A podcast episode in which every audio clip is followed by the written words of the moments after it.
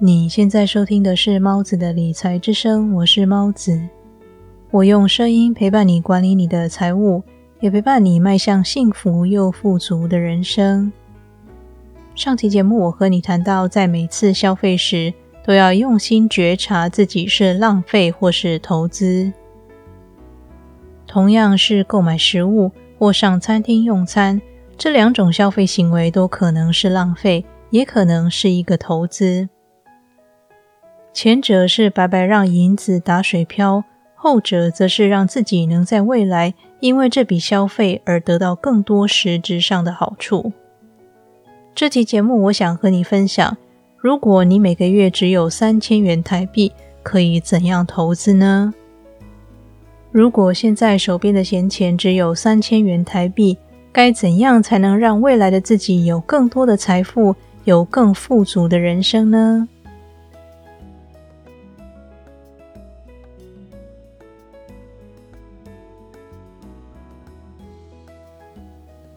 大部分的人在刚出社会工作时，都是从最低薪资开始领起。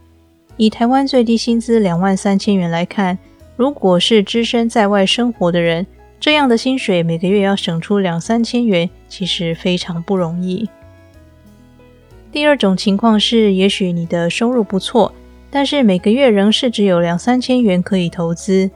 那么在谈到投资什么标的以前，不妨先思考一下。为什么你每个月只有两三千元可以投资这个问题？你可以怪社会、怪环境、怪景气，更可以怪政府。但是我们都知道，抱怨没有任何意义，对人生也不会有任何正面的影响。面对人生的困难，你有两个方向可以审视目前的情况：一是不可控因素，也就是上述的社会。大环境、经济状况等等。另一个是可控因素，也就是回归自身，检讨自己在这个困境上所扮演的角色。把问题怪罪到其他事物上很容易，真的很容易。但是对于解决问题本身毫无益处，因为只有你能够让自己成功，也只有你能造成自己的平庸。因此，如果每个月仅有几千元可以投资，就要开始自我反省，还有哪些部分能够改变？不管是因为收入不高而没有多余的闲钱投资，或是即使收入很高依然没有资本，这两个问题的症结点都在于心理制约的影响或财务知识不足。关于如何改变自己的金钱蓝图，增加正面的财富档案。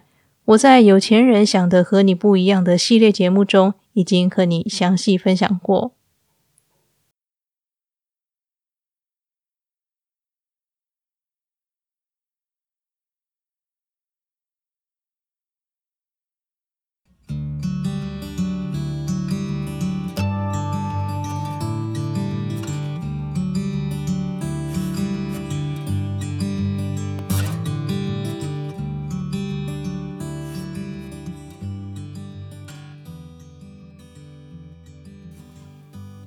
我在 Instagram 会不定期分享自我成长或是理财的小短文。如果你想利用五分钟的时间为你带来一些启发，欢迎追踪我的 Instagram。现在就点选节目说明栏里的“有猫出没”，追踪我的 Instagram 吧。感谢你听完这段广告。也感谢你一直支持猫子的理财之声。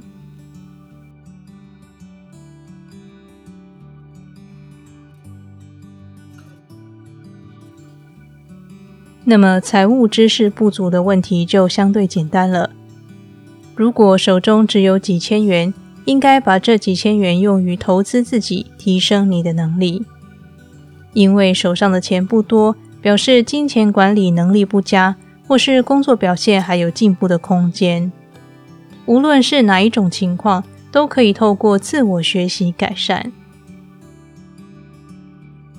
投资自己有许多方法，而买一本书阅读是最划算、最实惠的方法之一。因为写一本书需要花时间、花精神，而且还要有一定的自我约束力和毅力，才能够完成一本逻辑缜密的书籍。但是你仅仅花两三百元就能买到作者花了几年时间实做成功的一套系统，那实在是太划算了。透过学习，你除了可以增加在职场上的竞争力，让你在职场表现更为杰出，期待更高的薪资之外呢？也能够学习如何妥善管理你手中的财富，不断督促自己学习，持续自我成长，与时俱进的人，才能够在社会的洪流中存活下来。无论处于人生的何种阶段，只要遇到无法解决的难关，就要想办法让自己变得强大，得以战胜困难。经过不断的学习实做。你将变得越来越有智慧，也会自然衍生出一股发自内心的自信。因此，如果手中只有几千元，不知该如何投资，那么就投资努力吧。努力让未来的自己变得更聪明、更有智慧、更有竞争力。这样一来，未来的你手中可以投资的钱将会在不知不觉间增加，而你也一步步稳健的。朝自己的财富目标走去。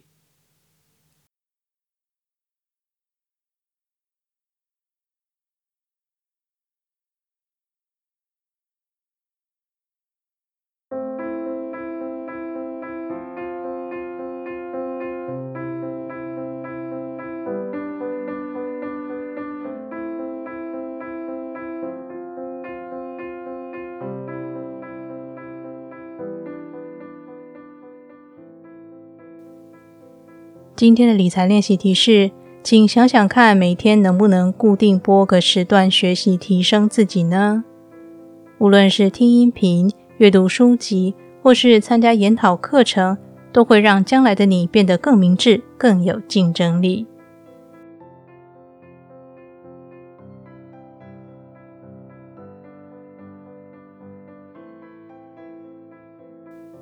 今天为你分享的是来自《花掉的钱都会自己留回来》这本书系列分享节目第三集。本期节目里，我和你分享了：如果仅有三千元，应该投资努力，增加你的能力。你在此刻存下的每一分努力，将来都会以金钱的方式回报给未来的自己。如此一来，你手中的资本也会随之增加。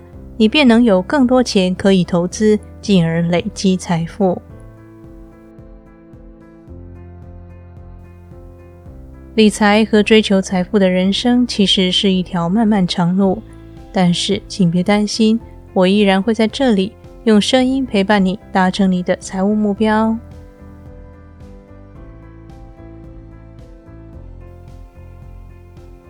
那么，这里是猫子的理财之声，我是猫子。我们下期节目再见。